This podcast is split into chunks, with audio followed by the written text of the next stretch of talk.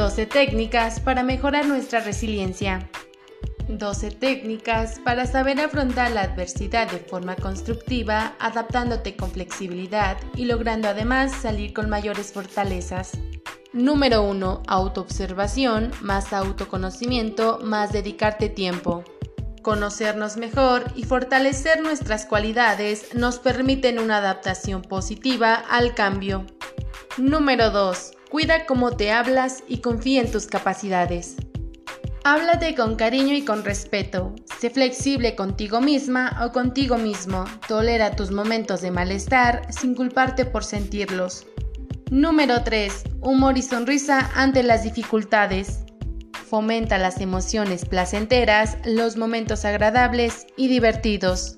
Te ayudarán a desconectar, a liberar tensión y a tener fuerzas. Número 4. Busca un aprendizaje, un enfoque positivo ante la adversidad. Una dificultad puede ser una oportunidad para aprender y entrenar tus capacidades. No te centres en el problema y en la queja. Número 5. Salud emocional más equilibrio emocional. Identifica, analiza y regula lo que sientes. Todo es emoción. Tú eres emoción. Las emociones guían tus decisiones, tus motivaciones y tus ilusiones. Número 6. Comparte emociones y fomenta la expresividad. Las personas resilientes liberan sus emociones ante situaciones adversas, expresan lo que sienten y piensan, y lo hacen sin generar daño a otras personas. Número 7. Contacto social. Elige con quién quieres vivir, quién quieres que te acompañe, con quién quieres crecer, aprender y compartir tu tiempo. Número 8. Pon límites al control y tolera la incertidumbre. Es normal querer tener certidumbres, certezas, la seguridad y la tranquilidad de saber lo que va a ocurrir.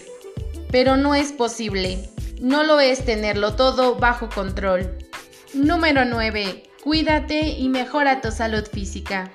El exceso de cortisol provocado por el sufrimiento psicológico mantenido en el tiempo empeora tu resiliencia incrementando el estado de hiperalerta, disminuyendo el pensamiento asertivo, la proactividad y afectando físicamente a las respuestas inmunes. Número 10. Sé realista. En la vida suceden acontecimientos tanto positivos como negativos. La vida es un cambio constante. Esta es una de sus maravillosas cualidades. No caigas en la personalización, no todo te pasa a ti. Número 11. Cuida a dónde llevas tu atención. Algunas emociones como la ansiedad, la inquietud, el nerviosismo o el enfado pueden dificultarnos a la hora de interpretar la realidad. Número 12. Vive, que el miedo no condicione tu vida. Dejemos de sentirnos atrapados por nuestros pensamientos anticipatorios y por las emociones como el miedo, la impotencia o la vulnerabilidad. A veces sentimos que lo que hacemos es tan solo una gota en el mar, pero el mar sería mucho menos si le faltara una gota. Madre Teresa de Calcuta.